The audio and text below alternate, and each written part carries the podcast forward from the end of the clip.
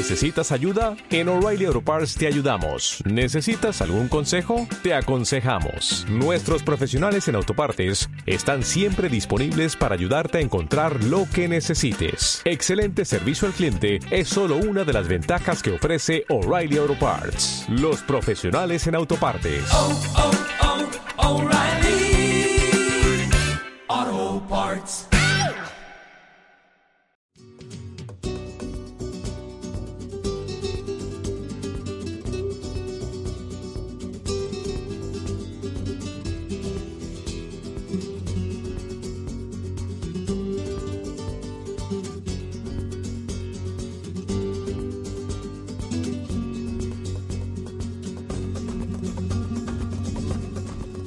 Saludo en el nombre del Señor desde la misión San Roberto Belarmino aquí en la ciudad de Miami.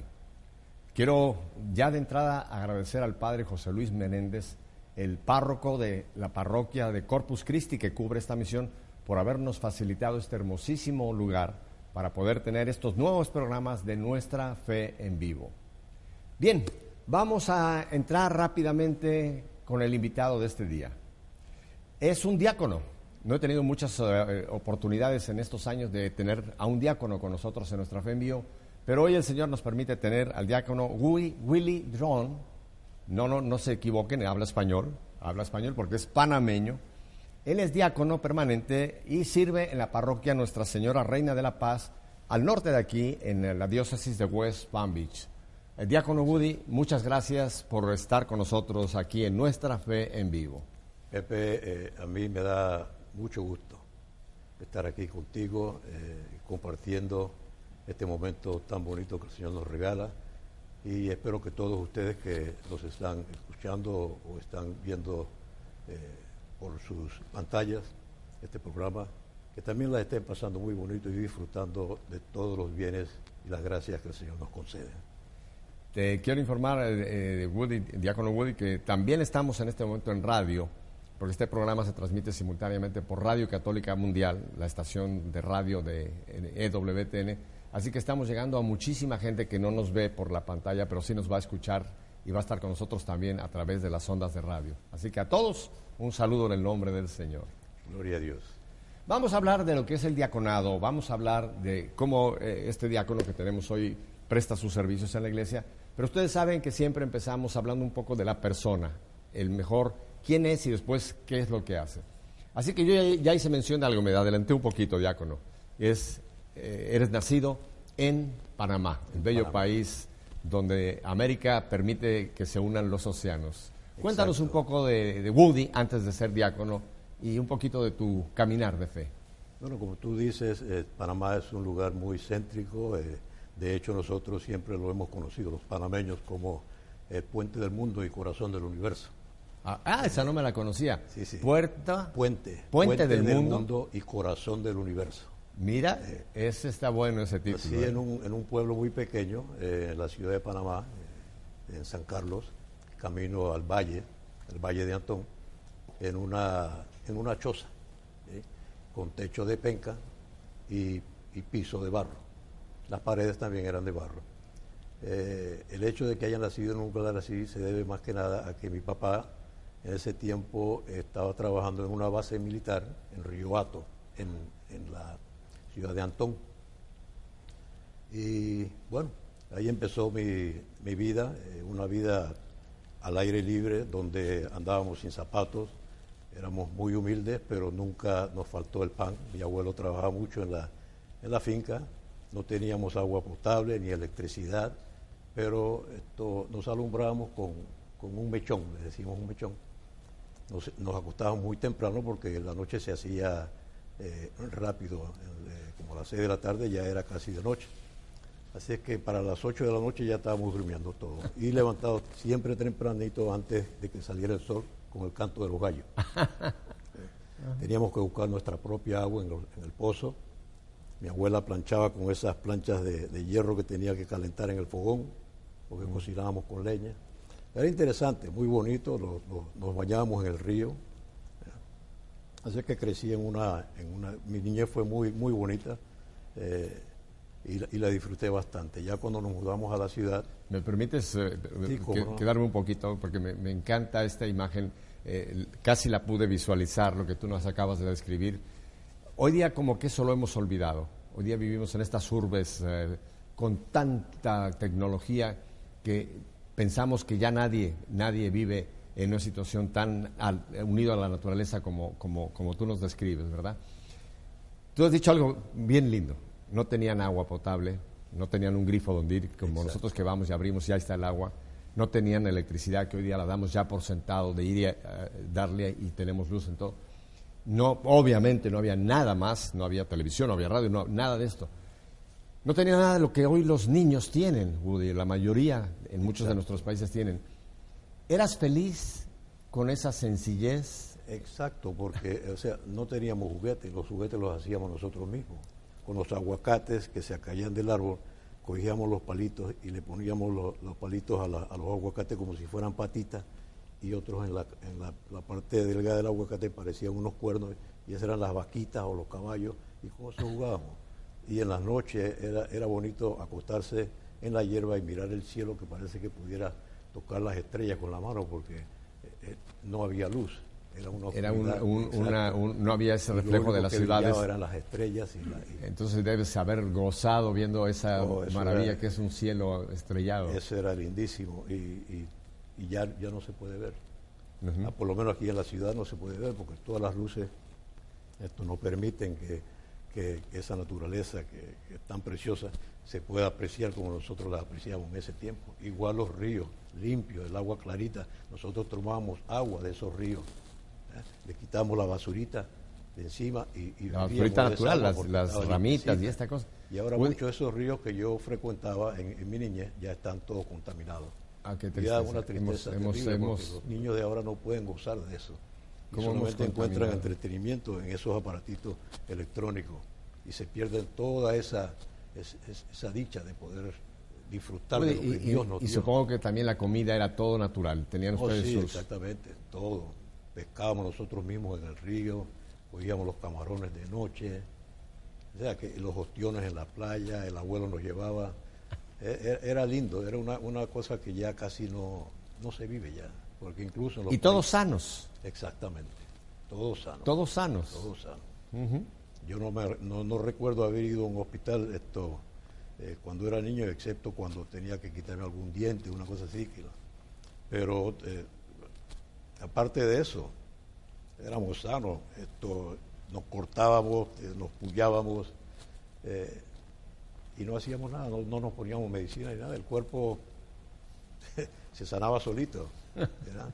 Y era, era interesante porque hoy día el niño lo protegen, que no haga esto, que no comas esto, que no, no te ponga eso en la boca, que lávate las manos. Y nosotros en ese tiempo no nos preocupamos por eso. El cuerpo tiene sus propios anticuerpos eh, naturales para Era- lo que era puede ser... eh, eh, Era una libertad de la que nosotros gozábamos que, que yo hoy día veo que mis hijos, bueno, mi hijo sí, porque yo traté de darle esa misma experiencia, pero ya los nietos, ya, ya yo veo como que ellos no van a poder disfrutar de algo así, a menos que uno los lleve para un lugar apartado y les enseñe estas cosas. De otra manera, el mundo se pierde todo esto, todo esto que el Señor nos, nos regaló. Es más, lo estamos contaminando, lo estamos dañando y no estamos permitiendo que nuestro futuro pueda disfrutar de esas cosas. Woody, eh, te voy a hacer un comentario que alguna gente va a pensar que soy un retrógrado, pero me parece a mí de que ese tipo de vida, el que tú describes, era un tipo mucho más humano, mucho más libre, mucho más eh, sencillo, mucho más en contacto con la naturaleza y supongo que mucho más en contacto con Dios. Creo que nosotros, esta sociedad que hemos creado, esa tecnología que hemos creado, que es buena, no, no voy a decir que no, pero como que nos ha alejado, ¿verdad?, de algo que era tan natural, lo que tú nos describes, y creo que nos ha complicado. Tú nos describes una vida muy sencilla, muy natural, donde todo estaba a la mano, donde todo era, Dios nos provee, el camarón nos provee la comida, el agua. ¿No crees que, que ustedes eran más felices de lo que hoy día suponemos que es la felicidad de la tanta tecnología que nos tiene tan, tan captivados? Definitivamente que sí, a pesar de, de- carecer de, de recursos, eh, yo diría hasta, hasta básicos algunos de ellos, esto, nos, nos defendíamos, podríamos usar esa palabra, ¿no? Esto, los cubanos yo creo que también tienen un término para eso, ¿no? Esto, eh, ¿cómo se llama? Inventar o crear, o, o, eh, está uno obligado como a, a usar su mente, a, a pensar y, y hacer de las cosas y valorar las cosas mucho más de lo que uno las valora ahora, porque ahora tú le regalas a un niño un juguete y al rato ya lo, lo tira para un lado. Ese- Lo que Francisco, el Papa Francisco nos ha dicho, hoy estamos viviendo una sociedad del de, des- el descarte, ¿no? De consumo. de- Y de consumo y de descarte, todo fuera. E- Esto ya no, fuera, lo tiro. Esto no, ahora viene un nuevo, compro un nuevo y tiro el viejo todo va esté cambiando. bueno.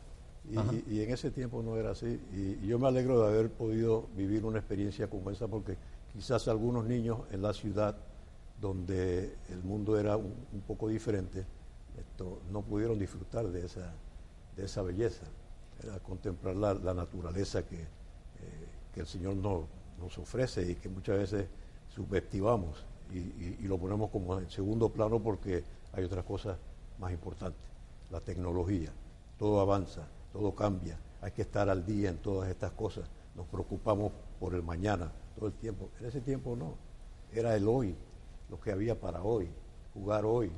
En cierta forma, Woody, eh, somos en, en una forma esclavos de la tecnología. Te voy por un solo ejemplo. Cuando tuvimos acá en esta ciudad hace años un huracán, que estuvimos un- unos días, muchas áreas sin luz, mi casa se paralizó. La casa que es su casa, todo depende de la electricidad. Eh, eh, el refrigerador, la electricidad, todo, todo, todo depende. Estando sin electricidad estábamos paralizados. O sea, dependíamos y dependemos tanto de la tecnología moderna que en cierta forma nos tiene cautivados, nos tiene atrapados en esta manera. Ahora, volviendo a esta infancia, ¿y ¿tenían cerca alguna parroquia o cómo era su vida espiritual? Cuéntanos un poco de tu vida de fe en esos años allá en el, en- el campo. No teníamos parroquia, no teníamos transporte. Venía, venía un sacerdote del pueblo de, de San Carlos, porque mi abuela donó un terreno e hicieron una capillita, pero era una capillita como de, de 8 por 8, 8 pies por 8 pies. Suficiente- capillita, en una todo capillita, sentido. Era una, una cosa tan pequeña que esto, bueno, ya la, ya la tumbaron, pero yo creo que ahí si cabían cuatro o cinco personas ya se llenaba. Pero era interesante porque el padre eh, no solamente atendía esa, sino que tenía que atender a un sinnúmero de, de otras capillitas que, bueno, algunas eran más grandes, otras como esa, pero siempre estaba ocupado. Eh, en, el, en el tiempo ese yo no eh, asistía eh, a la iglesia precisamente por eso, porque el padre no era tan bien, digo tampoco que era fijo que todos los domingos iba a pasar por ahí, era de vez en cuando. Pero mi vida religiosa se la debo más que nada a mi mamá, porque mi mamá sí era una señora de oración. Siempre, ella no le faltaba el rosario diario, siempre pidiendo por nosotros.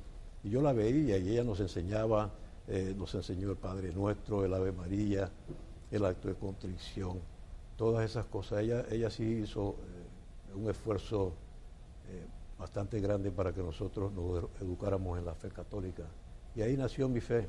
Sin embargo, ya esto, cuando fui creciendo, nos mudamos a la ciudad y todas esas cosas cambiaron. Eh, lastimosamente, eh, mi vida también. mi vida también. ¿Bajan a, a dónde? ¿A Ciudad de Panamá? A la ciudad de Panamá, sí. A la capital. Ya esto no gozaba de esa libertad del campo, sino que eh, había más, más tránsito, más, más personas. Eh, empecé a ir a la escuela, eh, conocer diferentes muchachos. No todos tenían esa, esa misma, diría yo, esa, esa libertad que yo gozaba. Ellos estaban más expuestos quizás a los ruidos de la ciudad, las discusiones entre personas en sus hogares quizás había eh, necesidad que no podían esto suplir y, se les hacía más difícil. Entonces todas esas cosas uno las va asumiendo, se le va pegando, como decimos nosotros, ¿no? como un cáncer, y uno va esto cambiando su forma de ser y aprendiendo nuevas cosas que muchas de ellas, muchas de ellas no eran beneficiosas, hacían daño, pero uno no se daba cuenta porque uno iba con la corriente. Woody, podríamos decir, eh, valga el término, que la ciudad empezó a infectarte Exactamente. con esa, con esa vida ya, ya completamente otro, otro, otro estilo totalmente, pero como que empezó a infectarte con... Para mí sí. Ajá. Para mí sí, yo considero que, que fui infectado porque eh, mi vida no cambió para bien, sino para mal. Mm. Mi comportamiento ya era diferente. Me sentía como, como atado, como encerrado, eh, como que me faltaba esa libertad. Y entonces, claro, ¿cómo se comporta un preso cuando está encarcelado? Muchos de ellos esto, se enojan, quieren eh, abrir esas rejas, salir. eh, sintiéndose así, uno no se comporta como uno debe comportarse, entonces busca la fuga en, en- en otras cosas. Y generalmente son cosas malas. ¿verdad? Y bueno, me fui desviando del buen camino que tenía ya y fui cayendo en, en, pecado, y pecado, y tras pecado, tras pecado, y tras pecado. Y desde niño ya yo tenía esto, eh, niño en la ciudad, no en el campo. De esa, de esa corta edad ya yo esto, em- empezaba eh, a, a- coger cosas ajenas. Eh, desde muy temprana edad empecé a, a- beber. Y bueno, una cosa me condujo a la otra y llegué hasta el punto de que a- se puso tan feo que, bueno, yo hasta a veces dormía en la calle, tiraba en el piso por el alcohol. Y luego esto, eso se, se fue poniendo peor porque ya em- empecé a, a- usar eh, la marihuana y esas cosas. Antes de que, de que estas cosas sucedieran así hasta ese grado, eh, yo me tuve que ir para el ejército. Estuve en el ejército de los Estados Unidos durante la guerra de Vietnam. No fui a Vietnam, pero esto eh, me mandaron otra vez para Panamá. Y allá con las amistades de antes, esto me involucré ya en, cosas más, más serias. Eh, me gustaba la pornografía. eh, bueno, es, es un camino triste y, y me da mucho dolor eh, contarlo porque me da ganas como de, de llorar. Yo, yo te agradezco mucho, Woody, que nos compartas algo tan íntimo tuyo, pero créeme, estás haciendo mucho bien a mucha gente. El poder escuchar de tu corazón cómo es que en una vida, ¿verdad? Un cambio puede, puede afectarnos al punto de desviarnos de esa sencillez, esa pureza con la que tú vivías, ¿no? Pero eres, eres una víctima de algo que hemos, hemos nosotros mm, hecho tan mal, ¿no? Cambiar tantas cosas buenas que Dios nos ha proporcionado y en aras de un avance que, repito, yo no estoy en contra de los avances científicos, pero creo que nos hemos, hemos cambiado el orden de Dios en muchos sentidos, Woody, y eso nos afecta. Eso nos afecta. Definitivamente. Y, y- y lástima también que hay muchos jóvenes que todavía están atrapados en ese mundo y hay que sacarlos de ahí. Sé que la tarea es difícil, pero todo cuanto podamos hacer por, por evitar que estos, estos niños de hoy día caigan en una experiencia semejante, vale la pena. Vale la pena. Y a pesar de que yo había caído tan bajo, hoy, hoy día me doy cuenta de que quizás fue necesario que yo pasara o viviera esa experiencia porque hoy día yo puedo identificarme con un preso porque yo estuve preso, puedo identificarme con un alcohólico porque yo fui alcohólico, puedo tener una conversación o aconsejar a un drogadicto porque yo también estuve en eso. Y así muchas cosas que, que quizás esto, fueron muy desagradables para mí, esto, hoy día me están sirviendo porque yo puedo identificarme con estas Tú personas. conoces, tú conoces muy bien la palabra de Dios, conoces muy bien una parábola que en este momento me, me- me brincó la parábola del hijo pródigo, ¿no?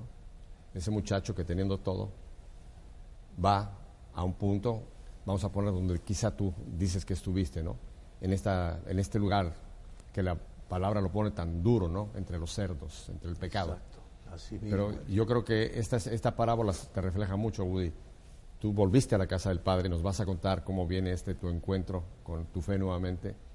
Y ya no lo puso Jesús, pero estoy seguro, estoy seguro quizás que en esa parábola del hijo pródigo, ese hijo una vez que volvió a la casa, que recibió la túnica, las sandalias, el anillo, quizá él pudo aconsejar a muchos otros hijos que no hicieran lo que él hizo. Y es el caso tuyo, que ahora tú en tu posición dentro de la jerarquía de la iglesia, como eres un diácono, puedes a muchos ayudar gracias a esa experiencia, porque tú no les hablas de una teoría, les hablas de una experiencia y cómo es que ahora tú has, has superado esa etapa y cómo puedes prevenir a otros que no caigan en esa infección, ¿verdad?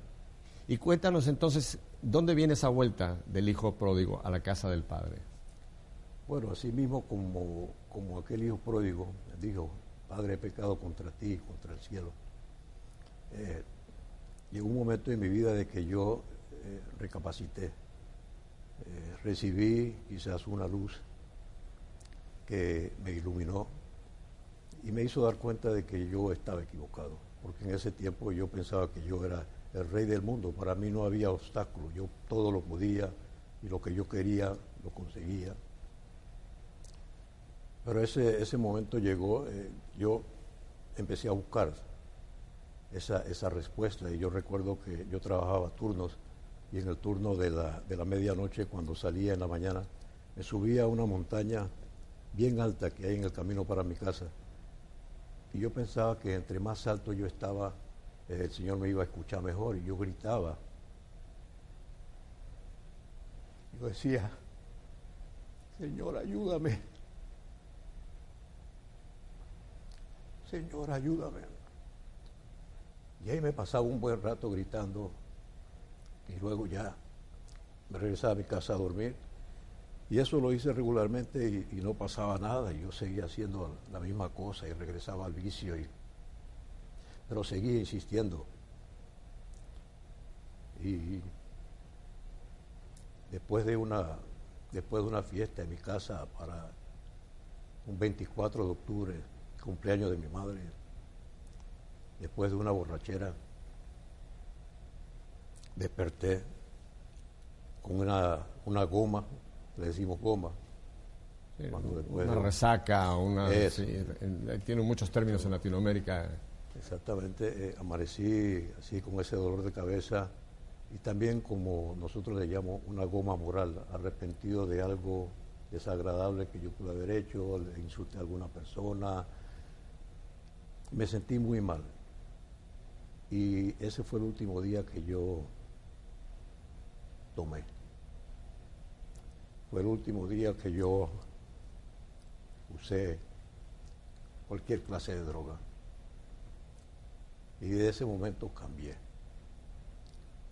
Yo sé que fueron las oraciones de mi mamá, que en paz descanse, que influyeron mucho en que el Señor me considera esa gracia de, de salir de ese fango, de salir de ese lodo y, y unas, unas palabras que yo recuerdo siempre eh, es aquella que dicen en, en la Biblia que levanta del fondo y lo hace sentar entre los príncipes de su pueblo, de la basura, levanta de la basura al, al pobre y lo hace sentar en- con los príncipes de su pueblo. Y el día de mi ordenación yo sentí esas palabras que palpitaban en mi corazón porque me vi rodeado de todos los sacerdotes y diáconos, todos vestidos de blanco, y yo me decía, ¿qué hago yo aquí? ¿Qué hago yo aquí? Yo no soy digno de estar aquí. Y mi papá le decía a un amigo que él nunca pensó que él iba a ver su hijo fuera de una cárcel. Y eso, eso me anima tanto a, a- a seguir luchando en contra de cualquier obstáculo, sin, sin temor a, a- nada, porque yo sé que Dios está conmigo y que siempre va a estar conmigo. Y haber aceptado esta responsabilidad del, del diaconado es haber aceptado el llamado de Dios, porque yo estoy seguro de que de mi infancia el Señor me, me ha llamado para este, este propósito. Recuerdo también cuando estaba muy niño, una, una anciana que vivía enfrente de nosotros le dijo a mi mamá que, que yo iba a ser sacerdote. Seguramente me vio como sacerdote, porque el diácono muchas veces, aquí especialmente en Miami, se, se visten como sacerdotes. Pero no fue así, no fui sacerdote porque me casé con una mujer que también esto me ayudó mucho a, a encontrar a Dios y a ponerme firme en el Señor. Griselda, que, que Dios, Dios la bendiga por, porque quizás ella no se ha dado cuenta del, del- del gran beneficio que, que ha hecho, por lo menos en mi persona, porque también fue parte de que yo cambiara mi vida. Griselda. Griselda, sí. Déjame le digo, Griselda, te nos estás viendo. Sí. Griselda, desde el fondo de mi corazón, y sé que en este momento miles de personas, te damos gracias. Gracias por haber sido un instrumento en la vida de este gran hombre. Gracias porque él lo acaba de mencionar, pero yo te lo quiero decir. Gracias, Griselda, porque detrás de un gran hombre, que es este hombre que tengo aquí, este diácono, hay una gran mujer y esa eres tú.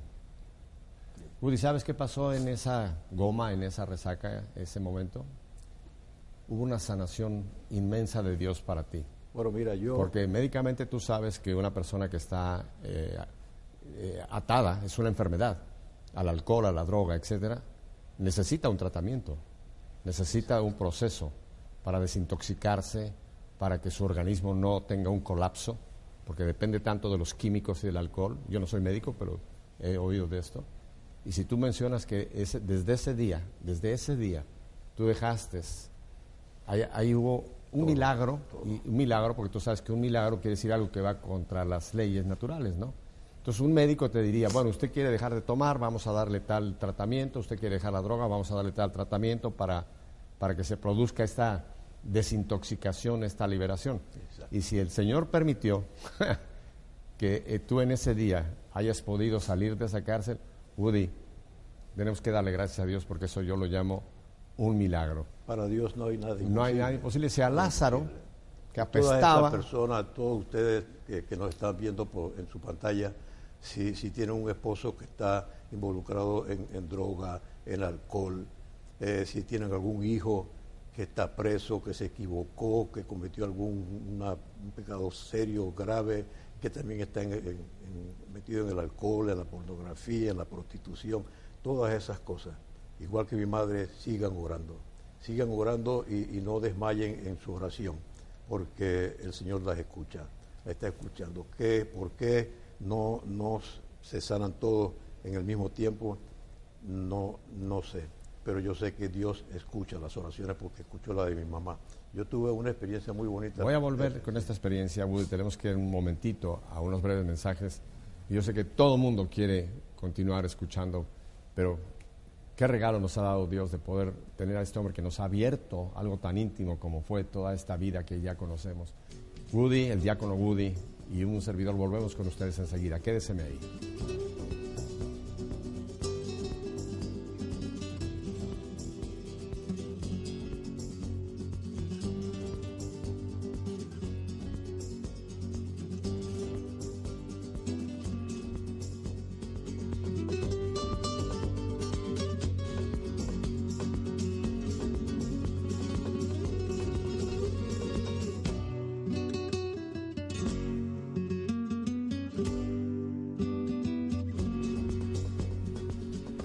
Sé, yo sé que ustedes, igual que yo, nos hemos quedado, ¿verdad?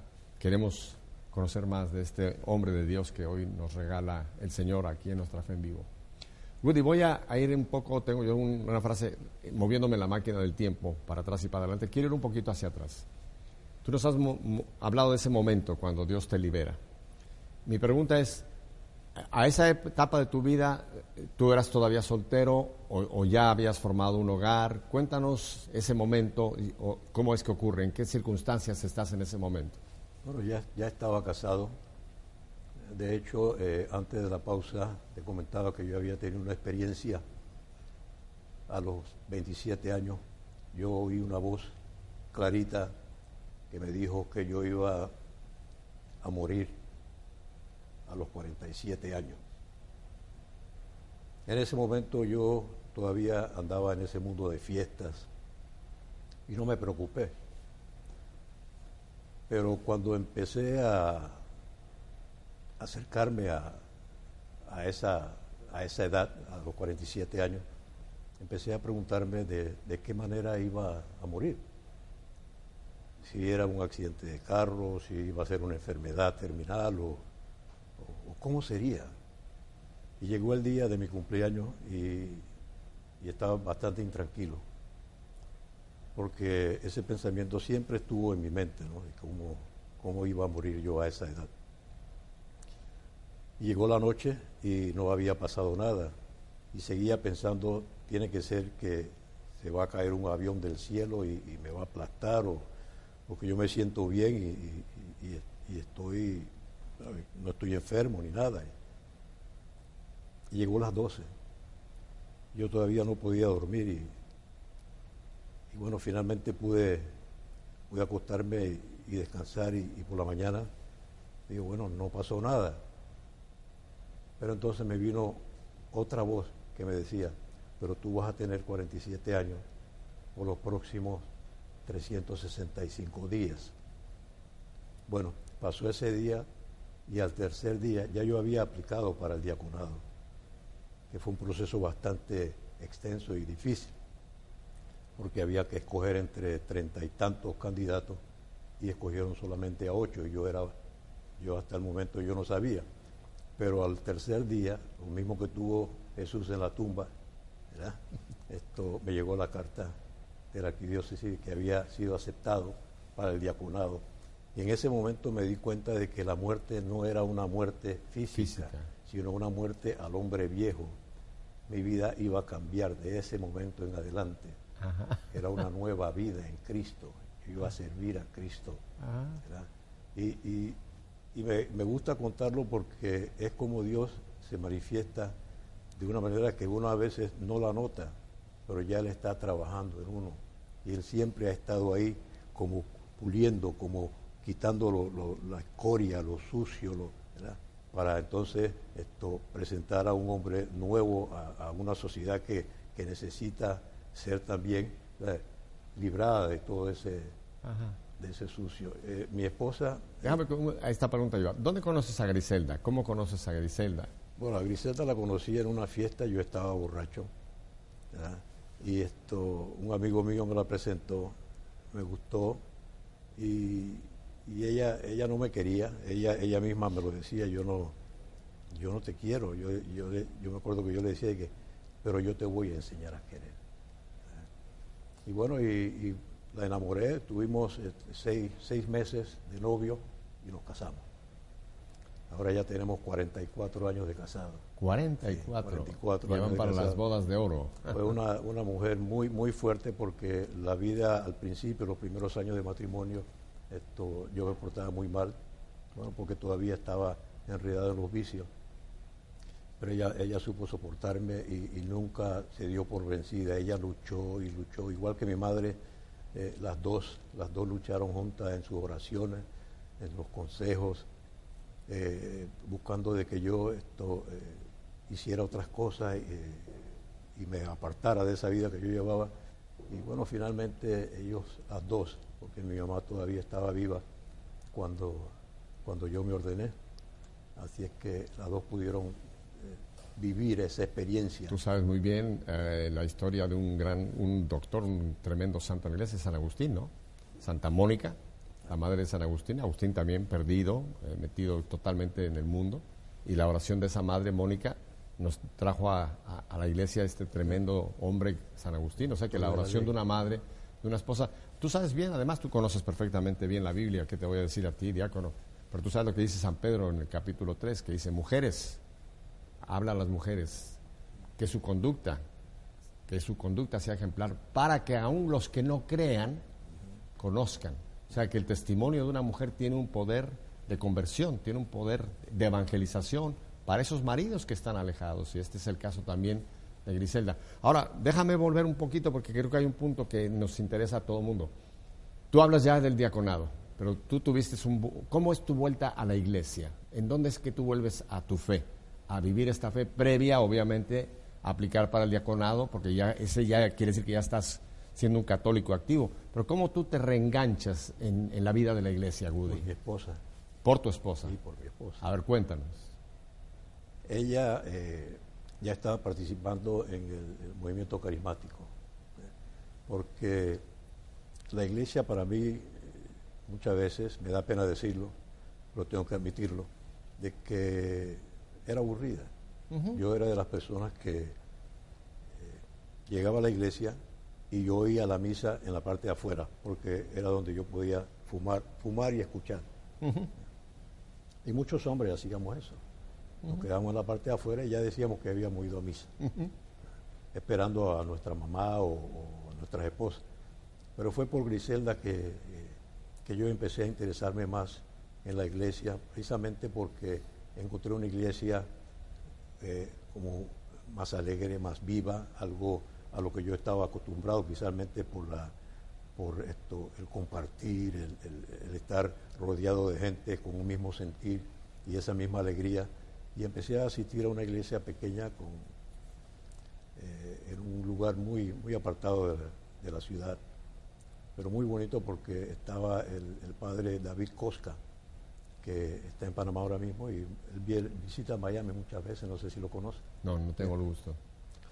Pero él llevaba una comunidad muy bonita, muy alegre, la música me encantaba y ahí fue conociendo eh, eh, más al Señor y me empecé a interesarme, quería leer, aprender y, y fui esto conociendo algunas historias de algunos santos y me encantaba las experiencias de cada uno de ellos porque eran, eran diferentes, pero todas apuntaban a una misma dirección, Jesús, el Hijo de Dios, ¿verdad? que murió por mí y que no importa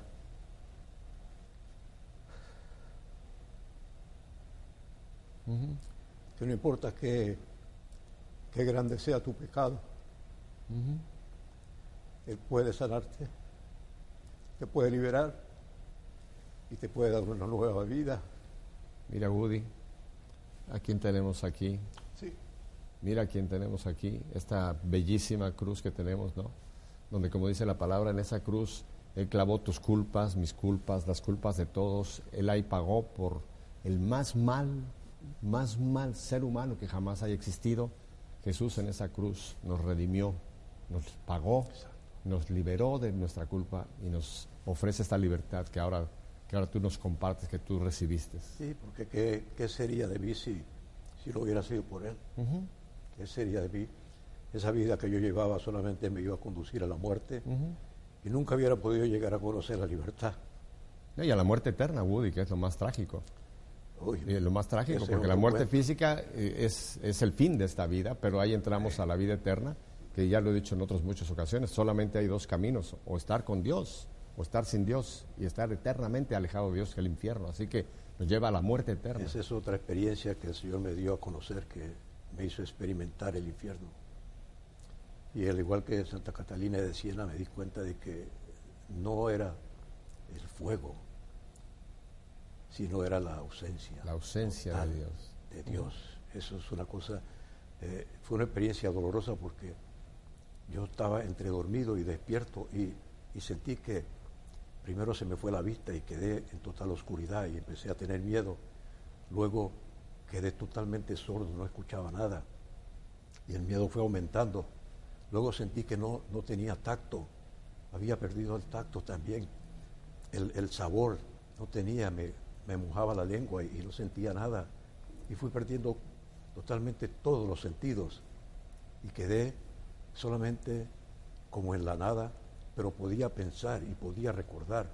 Y de repente perdí esa capacidad también de poder re- recordar y de pensar. Y solo sentí que era, que era yo, pero más nada Un vacío total. totalmente vacío y me, me entró un, un miedo que yo rompí a llorar. Yo decía que, yo no le deseaba eso a nadie, a nadie. Y me di cuenta de que esa experiencia yo tenía que compartirla con mis hermanos porque muchas personas, incluso algunos católicos, no creen en el infierno. El infierno existe, hermano.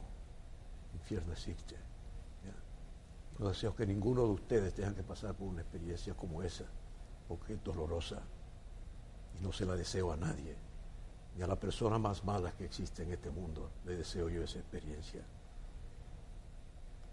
Y lo más trágico, Woody, es que cada uno de nosotros en nuestra libertad, que ese es otro regalo que Dios nos dio al momento de crearnos, nos entregó ese privilegio de la libertad. Cada uno de nosotros estamos escogiendo en nuestra propia vida estar con Dios, esa puerta que O Jesús nos abrió, o renunciar a, a esa, a esa gloria que Dios nos ha abierto. Y como tú sentiste estar en ese absoluto y total ausencia, presencia de Dios, que es peor que el mayor grande de los fuegos que jamás nos hayan pintado los artistas Exacto. en esos cuadros del infierno. Es, esto, lo que tú tuviste es un, como dicen, una punta del iceberg de lo que puede ser para la, y para la eternidad, sin fin. Eso es que esa, esa palabra a mí me eriza cada vez que yo pienso eternidad. Es decir, sin fin, estar en esa ausencia, en esa agonía total. Hermanos, a nadie se lo deseamos, Woody. A nadie. Ni, ni Jesús lo quiere. Claramente dice Pablo, Dios quiere que todos los hombres se salven. Él no quiere a nadie, a nadie en el infierno. Satanás se lo ganó. terrible que es. Woody, no me queda mucho tiempo y eh, estoy fascinado y te agradezco tanto que estés sincerándote, abriéndonos una vida, que esto no se hace allá afuera, ¿verdad? Tú lo estás haciendo y te lo agradezco mucho, Woody. Pero yo quisiera ahora ir, ir un poquito, ya te- tienes esta conversión, haces tu, tu encuentro con el Señor gracias a Griselda y a este movimiento que tanto la iglesia le debe, renovación carismática, y empiezas ya a, a vivir una vida de fe empiezas, viene ese momento de esta liberación que Dios te concede y entonces viene esta aplicación al diaconado, eres aceptado. ¿Qué pasa de ahí en adelante? El Woody que ya, ya la iglesia le dice, te quiero sirviendo. Bueno, yo te dije anteriormente que yo me podía identificar con los, los borrachos porque yo fui borracho, con los presos porque yo fui preso y, y también de igual manera con los pobres porque yo fui pobre. Y siempre tuve esto, una especial consideración con aquella persona que, que no tiene, que le falta, que necesita. Eh, cuando llegué a, a ejercer ya mi ministerio, de hecho ya yo estaba visitando las cárceles, todos los martes iba a las cárceles. También esto me hice miembro de la Sociedad de San Vicente de Paul, del cual fui presidente de una de las conferencias en San Isidro. Y siempre estuve trabajando con los pobres, tratando de, de ayudarlos, eh, haciendo actividades para levantar fondos, que es una cosa bastante difícil a veces, depende de la parroquia donde tú estés. Y entonces fue surgiendo en mí ese deseo de, de poder ampliar esa ayuda. Eh, y fue donde esto, conocí al padre Teófilo, acababa de llegar un viaje a España y nos contó sobre la inquietud de la oración por los sacerdotes. Eso es antes de que hubiera explotado esta bomba de los problemas de los sacerdotes. Y entonces aceptamos, fuimos consagrados en, Panamá, luego regresé. Y como ya estaban cuidando niños, yo quería hacer lo mismo aquí. Pero aquí por los problemas legales se hacía un poco difícil. Así que optamos por incluir a la madre. Entonces empezamos haciendo, eh, formando esta organización que se llama Ciudadela Jesús y María, USA se formó con pocos miembros eh, y que todavía somos pocos miembros, pero ya el trabajo ha ido creciendo, nuestras responsabilidades también, y aunque empezamos con muy poco dinero, ya el Señor ha ido supliendo cada vez más y más, y entonces fue como surgió aquella necesidad de hacer un evento grande. Este evento nosotros lo denominamos como Ámame, que significa ama a tu hermano, porque amando a tu hermano me amas a mí. Por eso dividimos la palabra ámame en ama guion me. Por eso. Entonces, esto, eh, el primer año donde tú estuviste, fuiste invitado de nosotros, gracias a Dios, esto, te diste cuenta que había muy pocas personas. Eran como unas 300 que participaron. Ese año cobramos. Pero una familia que estuvo ahí que le gustó mucho el evento se comprometió a pagar todo el evento con tal de que se hiciera gratis, para que nadie se perdiera esta oportunidad. Y desde ese momento esto, todos los eventos Amame son gratis y se van a seguir haciendo gratis. Ya esto, ya estamos teniendo una concurrencia eh, entre los 1.800 a 1.900 eh, 1.900 Participantes. personas, participantes, sí. Y este año esperamos un poco más. Vienen personas de muchos otros lugares, de diferentes estados, viene una comitiva grande de Panamá, vienen de Costa Rica, han venido de Venezuela, California, Canadá. O sea que Ábame se está llegando a conocer ya internacionalmente. Este año tenemos la, la gracia de poder contar con sacerdotes muy buenos, claro, el padre Teófilo, eh, el monseñor Willy Peña de Puerto Rico, el padre Raúl de, de Panamá, el padre también Repollet, que viene de Nueva Jersey, y el, el, fray eh,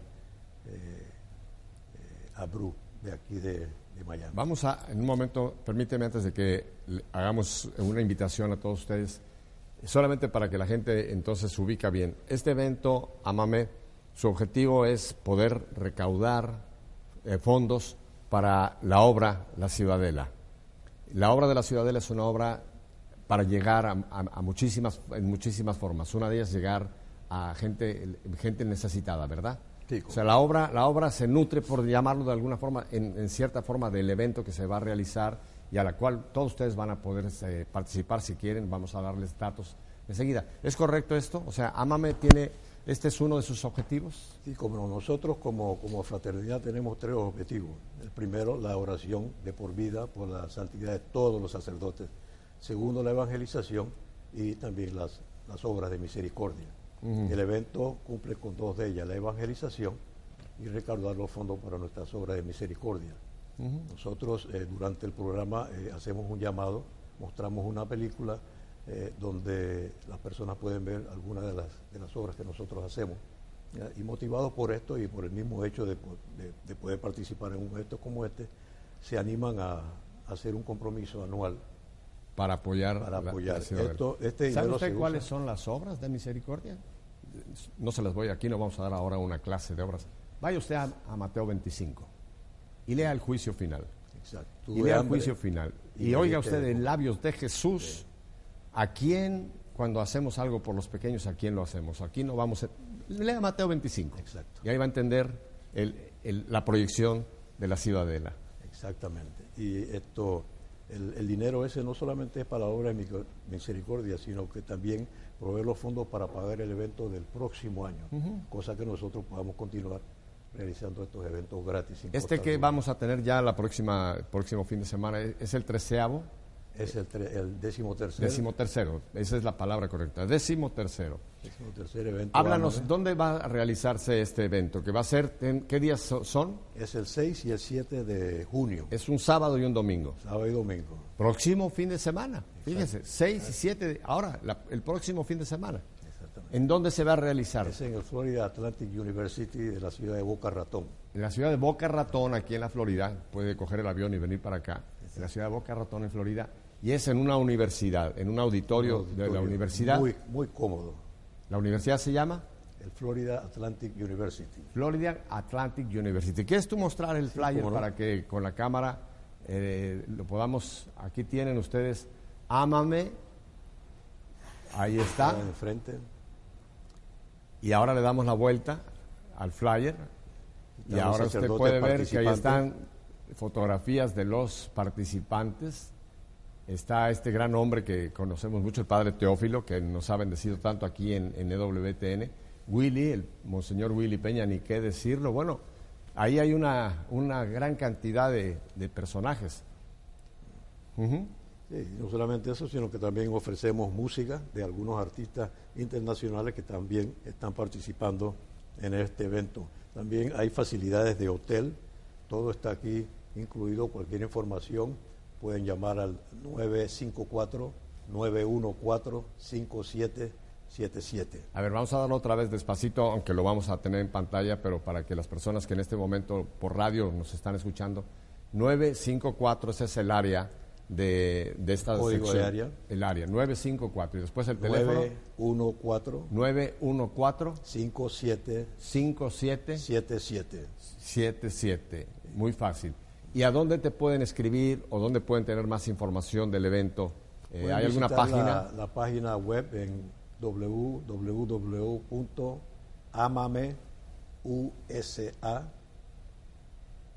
www.amameusa.org o punto .com también.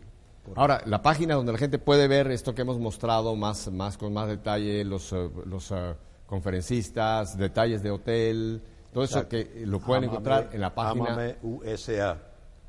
Ajá. ORG. Ahora, déjame volver porque esto va a motivar mucho a la gente. Háblanos un poquito más de la obra de la Ciudadela. Bueno, nosotros eh, nos reunimos una vez al mes con una misa en la iglesia que auspicia este evento, que es Nuestra Señora Reina de la Paz, y que dirige nuestro padre, querido padre Manuel. El, primer domingo del mes también tenemos una reunión que hacemos en la casa de algunos de los miembros. Ahí compartimos la palabra, discutimos algunas de las cosas que hemos hecho hasta el momento y los planes que tenemos para el futuro. Además de eso, eh, organizamos lo que se llama la sopa del pobre. La sopa del pobre es, es una idea que surgió desde el principio que yo empecé mi diaconado en San Isidro, donde yo hacía, bueno, en ese tiempo lo hacía otra persona, pero ahora la hago yo, una sopa de, de pollo, de gallina, que ofrecemos con, con pan y agua. Y al final un pedacito de cake.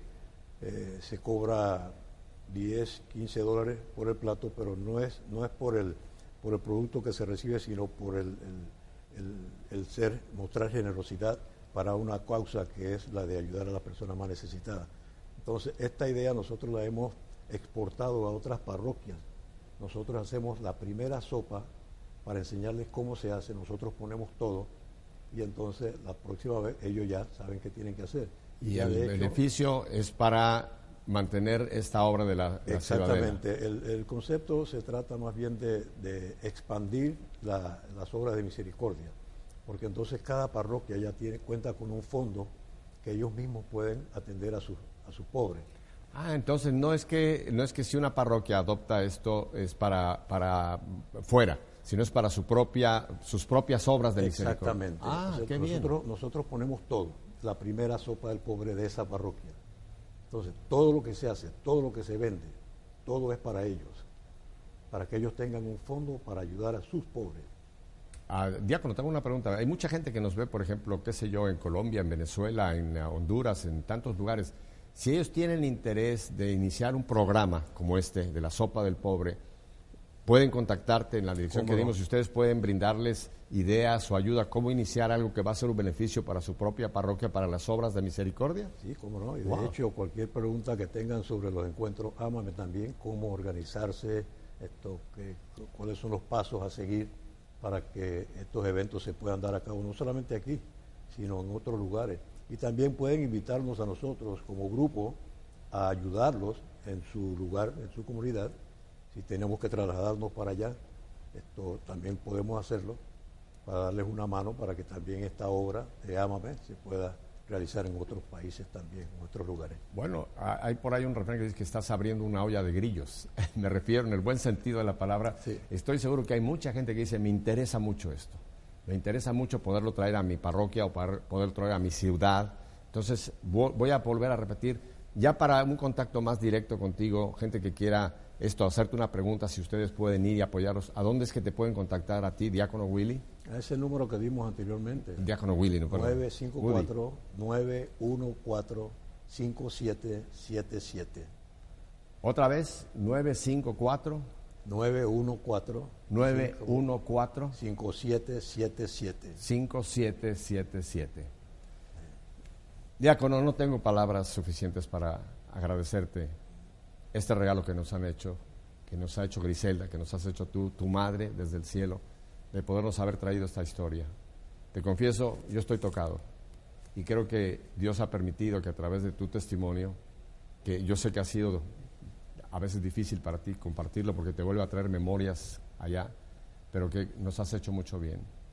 Y yo estoy seguro de que este programa que se va a repetir toda esta semana, invite usted a gente a verlo. Invite usted y le animo yo, yo sé que esa sería tu, tu, tu- tu meta, invite gente que estén atrapadas, que estén atrapadas en el alcohol o en la droga o en la pornografía, en cualquiera de estas, para que escuche el poder de Dios, el poder de Dios, que a este hombre que hoy día aquí nos ha brindado su corazón y nos ha abierto su vida, cómo fue liberado. Así que yo no te doy más que muchísimas gracias, realmente, Diácono Woody. Y nos vamos a ver este fin de semana. Yo voy a estar presente con ellos también en este evento Ámame. Así que ya en otro futuro regresaremos para contar qué tal, qué tal la gente respondió de estar con nosotros este fin de semana. Bueno, Pepe, yo personalmente quiero agradecerte esta oportunidad. Pido disculpas a todos ustedes por, por esa muestra. De, entonces, yo me emociono mucho cuando son las cosas de Dios porque esto, Dios es grande y, y yo siento el amor que Él me tiene por, por todas las cosas que yo he experimentado. Y, y compartirla así, como dice Pepe, es a veces un poco difícil porque eh, hay muestras de, de- de la emoción que uno siente en su corazón. Y quisiera ser más, más fuerte, pero, Has pero- hecho lo que pero no tenías que puedo. hacer. Gracias, Pepe. Si Dios nos concede una semana más de vida, aquí estaremos el próximo lunes, Dios mediante. Hasta entonces.